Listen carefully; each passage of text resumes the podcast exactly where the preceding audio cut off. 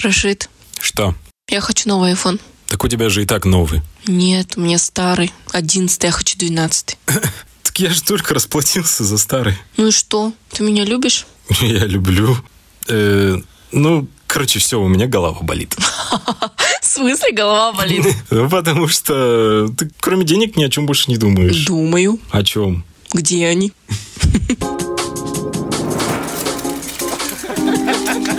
Я плюс ты из Алматы.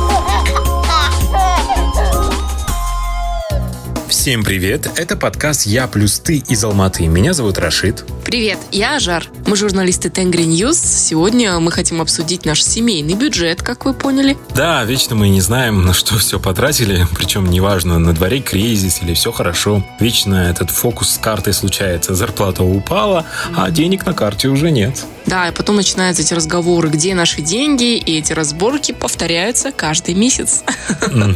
Хотя мы вроде бы не покупаем одежды и вообще не шопимся. Да, ну, Разве что берем продукты. я подозреваю, что мы все съедаем. Да, может быть. Ну, Рашид, ты же у нас главный счетовод, скажем так. Ты у нас считаешь все расходы. Вот расскажи, куда уходят наши деньги? Ну, они просто не приходят. Мы для них такая, знаешь, попутная остановка, а потом они отправляются на ипотеку, на коммуналку, на памперсы, продукты, сладкое, зарплату няни. Э, ну, мы же вдвоем работаем. Ну и всякие расходы, типа, ой, э, сегодня не хочу готовить, давай закажем доставку. Это типа яда.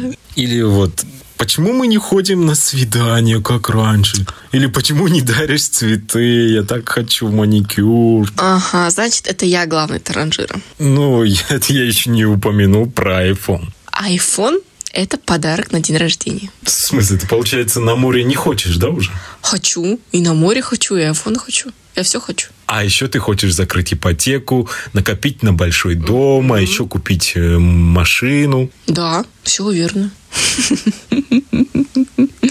Ну, вот возьми все в свои руки. Давай, надо больше зарабатывать. Уф, ну опять начинается. Я-то пытаюсь, я и считал, откладывал, но не получается. Ты же сама видишь, вот, например, за этот месяц вы с малышом уже два раза переболели. Да, я все еще болею. Может, наши слушатели, э, наверное, заметили по моему голосу. Ну, знаете, мы в аптеке оставили как минимум 15 тысяч тенге. Да, если не больше. А помнишь, как посреди ночи у нас прорвало трубу? Да, это было капец, конечно. 20 тысяч пришлось отдать за ремонт. И... А еще, помнишь, сломалась коляска. Ты выбрала тогда еще другую прогулочную, испанскую, за 40 тысяч, чтобы она не ломалась больше. Но удивительно, что колесо вылетело Ой. на ней через неделю. И оказалось, ремонт стоит 10 тысяч тенге. То есть, в целом, мы 50 тысяч потратили уже на эту коляску. А давай я тебе припомню твои грехи. Какие? Вот, например, сходишь ты в магазин и купишь что-нибудь просроченное или ненужное вообще не то, и потом не хочешь идти обратно, чтобы тебе вернули деньги. Тоже вот вроде мелочь, но тоже деньги. Ну, как я в смысле с этим пойду в магазин снова? Ну, ходи сама тогда в магазин. Я и так хожу в магазин. Ну, вот именно. А как ты сходишь в магазин, то принесешь оттуда всякой всячины ненужной тоже. То там огромную шоколадку. Я сегодня так хотела сладкого. Ну ладно. Хорошо, я главный транжира в нашей семье. Мы это определили. Окей, ну нам нужно же как-то с этим бороться. Со Давай- мной бороться? Нет, с, э, с тратами. Я не говорю, что ты транжира все-таки. Я, наверное, бывает, что-то трачу. Э, Давай, в общем, в интернете посмотрим, как с этим справляться. Как контролировать деньги? Смотри, тут здесь говорят, что нужно нам ввести статьи расходов и доходов, поставить лимиты на траты. В Так, принципе, так, стоп, стоп, делаю. стоп. Давай лучше позвоним финансовому консультанту, который разбирается в этом вопросе, и я думаю, она сможет решить наш вопрос. Мгм. Давай, только у нас там ребенок на кухне. Сейчас он... э, Ты сбегаешь туда, а я пока начну набирать. Э, Хорошо, давай. Итак, с нами на связи Евгения Ломакина. Э, Здравствуйте, Евгения. Здравствуйте. А, вот у нас просто главный вопрос дня сегодня. Куда уходят деньги? Вот могли бы вы нам подсказать? Ну, смотря чьи. Семейный бюджет нас волнует. Вот э, каждый месяц мы получаем зарплату, и в конце месяца, э, скажем так, практически ничего не остается. Наверное, это проблема многих семей. Вот расскажите, как правильно распределить деньги, чтобы оставалось в конце месяца, еще можно было, э, скажем так, копить, скажем, на большие какие-то угу. покупки?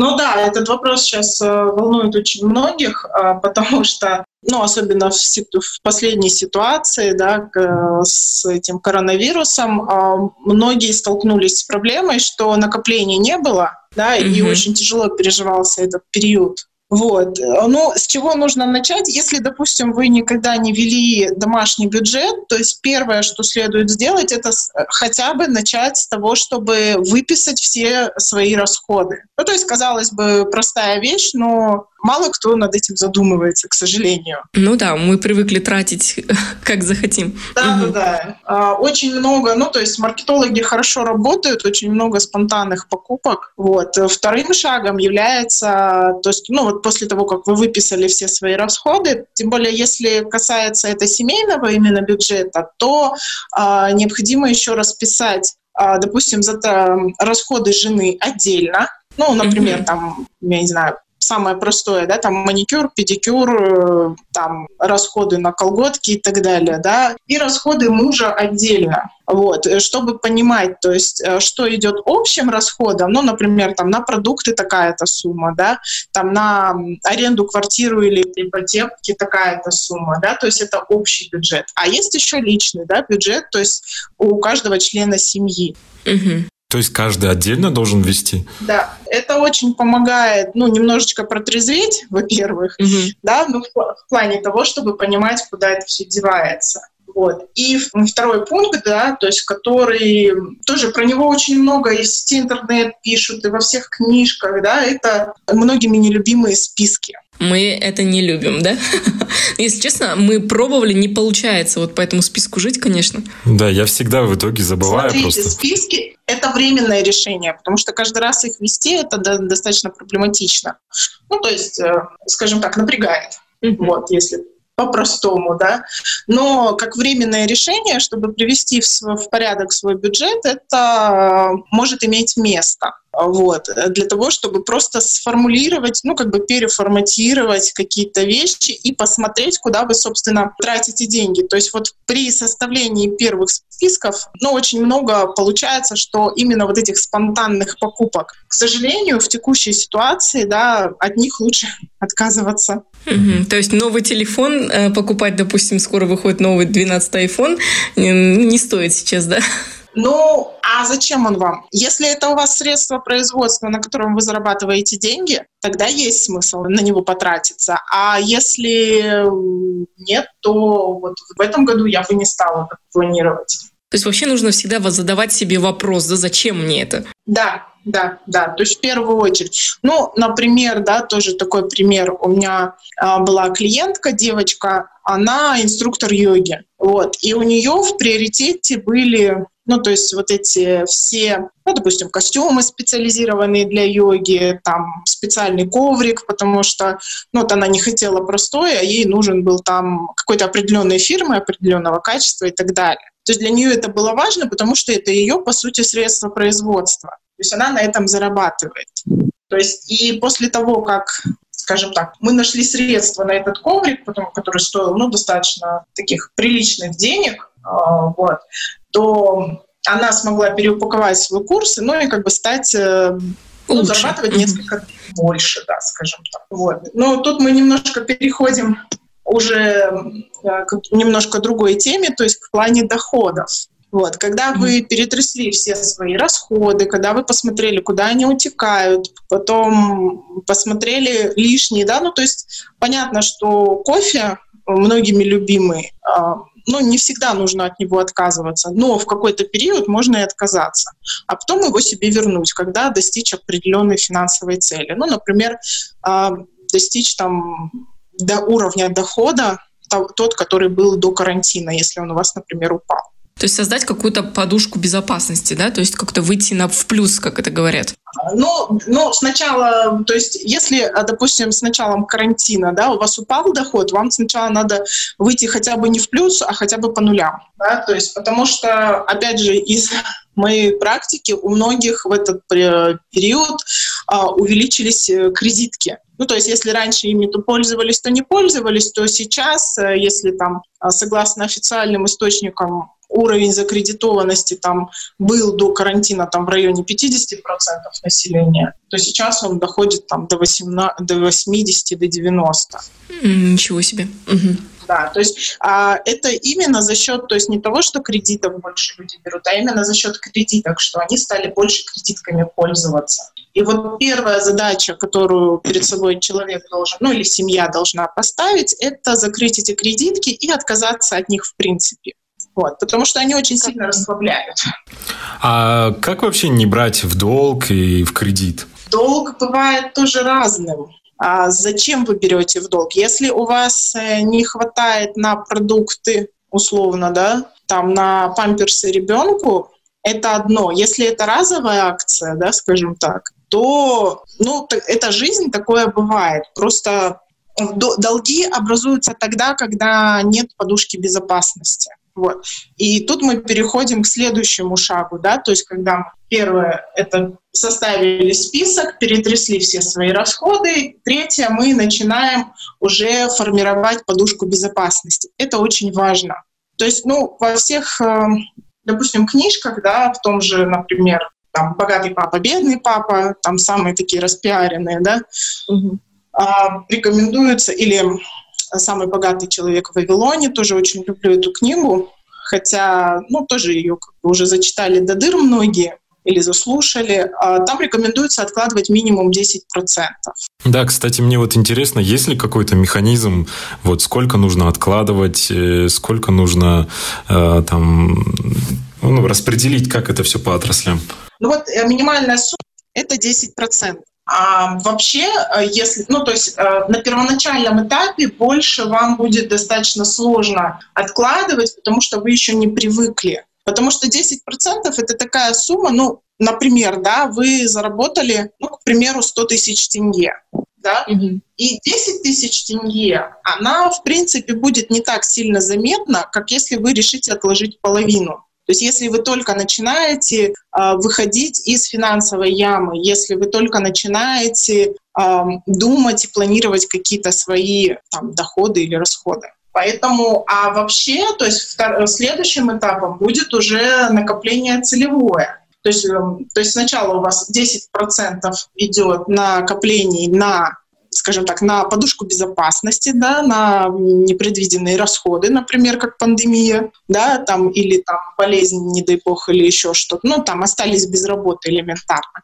Вот э, касательно этой суммы еще добавлю, что вообще эта сумма должна составлять примерно ваш прожиточный минимум на 6 месяцев. Это вот потому что за 6 месяцев, даже если вас уволили, если что-то делать, вы все равно найдете или работу, или там создадите бизнес и выведете его на какие-то более-менее приличные доходы. Ну, то есть, если говорить о малом и среднем бизнесе. А мне вот интересно вообще, а, а в чем хранить эти деньги? Потому что мы на самом деле уже откладывали, и бывало, что были уже неплохие деньги у нас в кармане, как бы, ну, которые мы не трогали, а потом раз в какой-то момент что-то сломается, кто-то заболеет, и мне приходится снова отдавать эти деньги, и у нас практически ничего в итоге не остается. Ну вот, эм, смотрите, это именно ну, хранить вообще, ну вот в текущей ситуации лучше, конечно, в иностранной валюте. Какой это уже выбирать вам, да, то есть потому что э, если говорить про депозиты, то, ну, понятно, что сейчас ставка, она официально, она, конечно, выше инфляции, но на практике э, работает это не очень хорошо. Вот. Допустим, а, мой личный да, опыт. У меня есть депозит, который неприкосновенный запас. А, который у меня хранится в иностранной валюте. И есть а, такой, скажем, депозит-расходник. То есть это отдельный совершенно депозит, на который я э, закидываю деньги. Ну вот э, появились там, ну я не знаю, там появился дополнительный заказ или там заработала больше, чем запланировала. Я туда какую-то сумму закидываю. Вот. И на такие случаи, если что-то сломалось, вышло из строя, кто-то заболел, то берутся деньги именно с этого второго, то есть дополнительного депозита. То есть в среднем, ну вот рекомендуемая сумма, ну которую я рекомендую своим скажем так, подопечным, да, кто ко мне обращается, это где-то, ну, 500 тысяч тенге туда накопить. И там эта сумма должна лежать? Да, и там эта сумма должна лежать. А, то есть понятно, что это формируется не за один год. Да, это зависит от количества дохода семьи, ну и так далее, от многих факторов. Но эта сумма, в принципе, если даже кто-то заболел, не дай бог, да, там или еще что-то случилось, этой суммы первоначально достаточно для того, чтобы, ну, как бы вот эту кризисную ситуацию решить. А подскажите, пожалуйста, а сколько нужно откладывать денег на то, чтобы жена всегда была в настроении? Ну, я думаю, вам это лучше спросить на своей, у своей жены, потому что ну, не у знаю. древности. Ну, ну да, если честно, когда мы экономим, мне кажется, у женщины падает настроение. Но есть такой момент, да, для, для сохранения хорошего настроения у жены а, муж все равно должен э, изыскать способ выделить ей там на, на, хотя бы на маникюр и педикюр. И зарабатывать еще больше на хотелке. Да, то есть, ну вот этот вот такой минимум, да, там а, маникюр, педикюр, шугаринг, да, это вот самый минимум для женщины. Ну, иногда на золотое колечко. А, ну, да, на праздник. да. Вот, ну потому что у всех женщин кто-то делает, например, там наращивание ресниц, кто-то не делает, кому-то, а кому-то грудь новую подавай, да, то есть это уже такой индивидуальный достаточно вопрос, и это не вопрос экономии, это уже вопрос э, немножко другой, э, вопрос качества жизни. Еще у меня вот вопрос. А получается, э, вы рекомендуете, чтобы муж и жена э, вместе подсчитывали и зарплату и мужа, и жены, да? Ну, э, знаете, здесь каждый решает для себя сам. А знаю семьи, где муж не, муж не говорит, сколько он зарабатывает, зарабатывает он достаточно много, да, но не говорит, сколько зарабатывает, а говорит, «А, дорогая, вот у тебя на семью бюджет такой-то. А есть кто, ну вот, э, допустим, мне кажется немножечко перегибом, когда муж отдает все деньги жене, и потом выпрашивает на проезд. Или мне там тоже на так кажется. Угу. Угу. А, ну вот что-то мне, вот мое личное к этому отношение, это унижает мужское достоинство. Угу. Вообще, ну, не знаю, у нас как, да? А, у нас, э, скажем так, у мужа наши деньги, а мои деньги – это мои деньги. Мне кажется, так должно быть. Ну, если это вас обоих устраивает, ну, допустим, а, если случится кризисная ситуация, вы же поможете мужу, да? Ну да. Вот.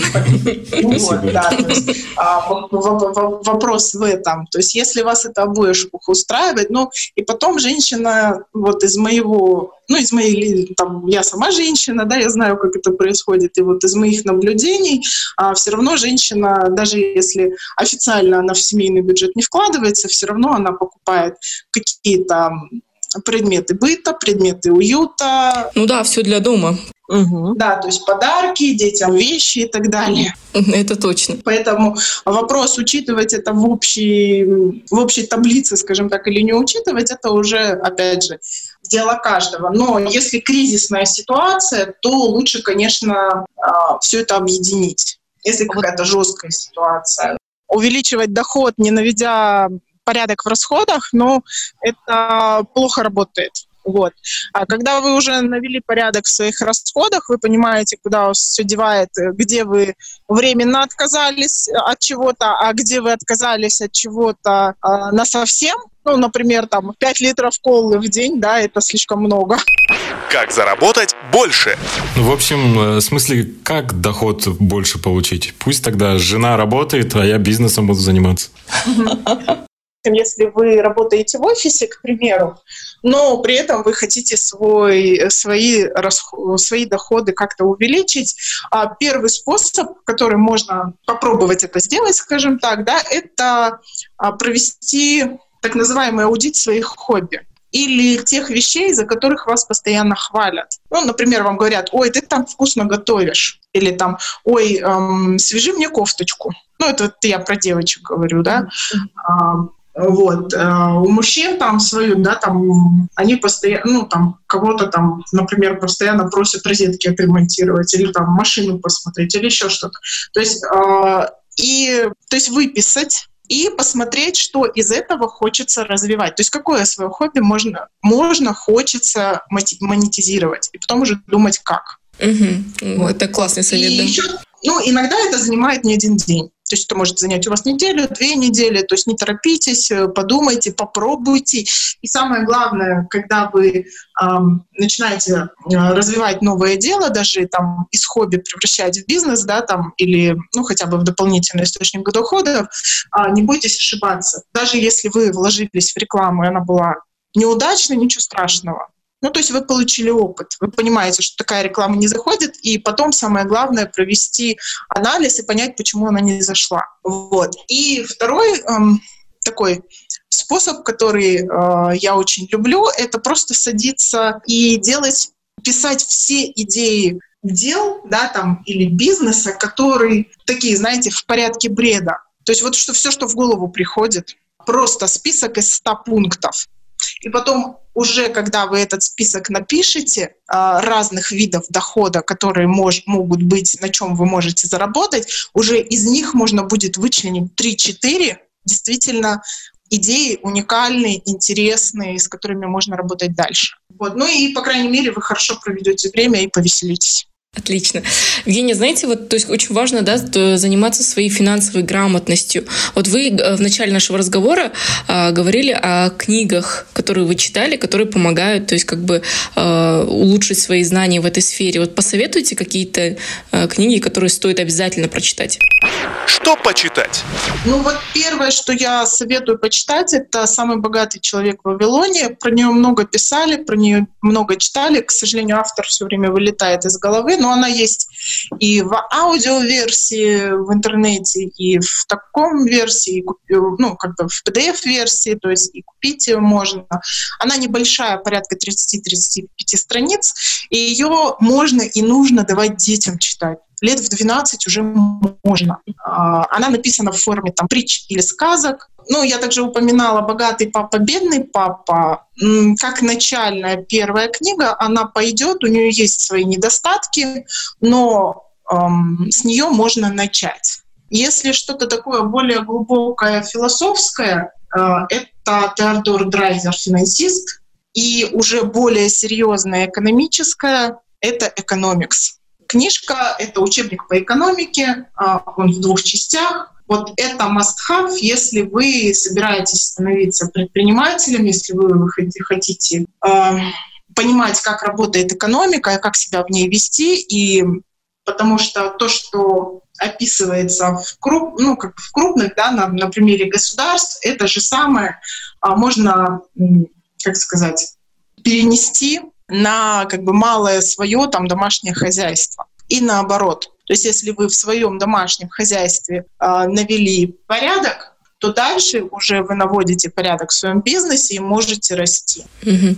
Евгения, вот вы интересную мысль сказали по поводу того, что э, детям давать почитать книгу. Скажите, вот со с какого возраста нужно ребенку давать, э, то есть как бы вот развивать в нем вот эту финансовую грамотность? С какого момента можно уже это делать? А, ну, я над своим ребенком экспериментирую с трех лет. Ну, это как? А, начинается элементарно. Сначала просто рассказывайте, что вы покупаете и почему. И, допустим, у меня ребенок очень любил рассматривать монетки. Ей прям очень нравились, нравилось рассматривать монетки, и мы с ней проводили аналогию, на какую монетку что можно купить. То есть и ребенок на простых вещах, на своих любимых, на сахарной вате, там, на мороженом, я не знаю, там, на э, лего, еще чем-то, да, то есть э, он, ну, не сразу, естественно, но постепенно начинает понимать. Вот. И, допустим, ну, очень часто там дети просят там, дорогую игрушку, например.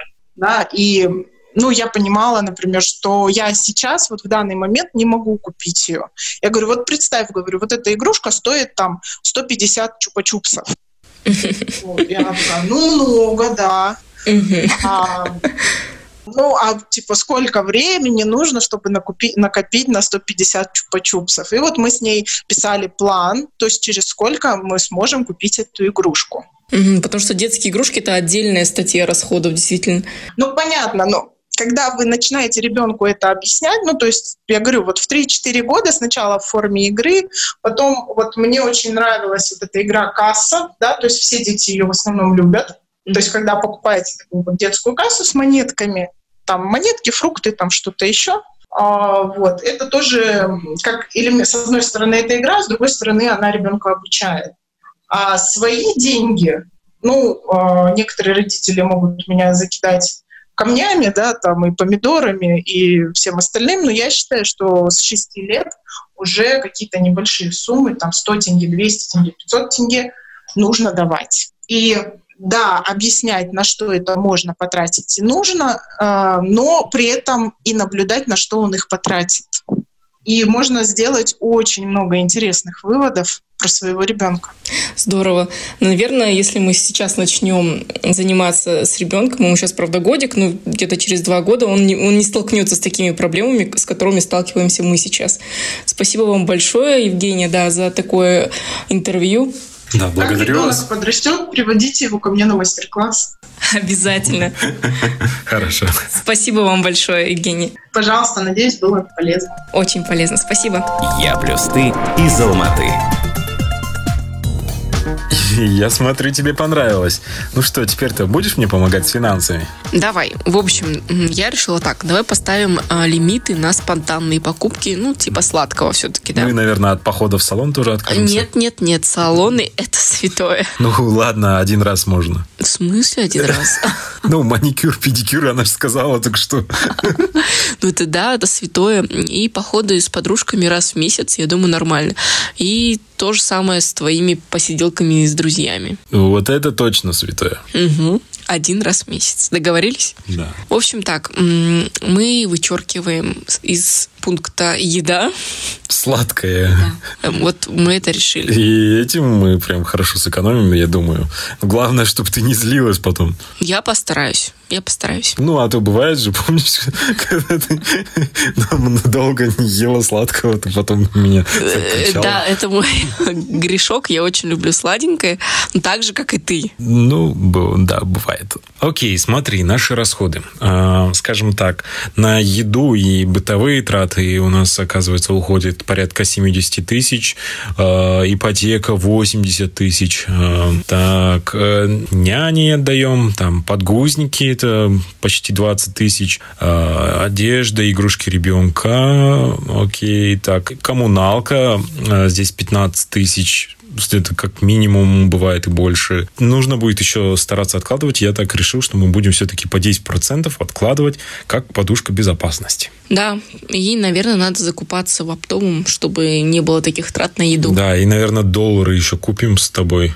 Еще нужно создать э, депозит для нашей новой квартиры или для нашего нового дома, ну, как ты там мечтаешь. Мгм. Будем откладывать понемногу, и это нельзя будет трогать ни- никогда.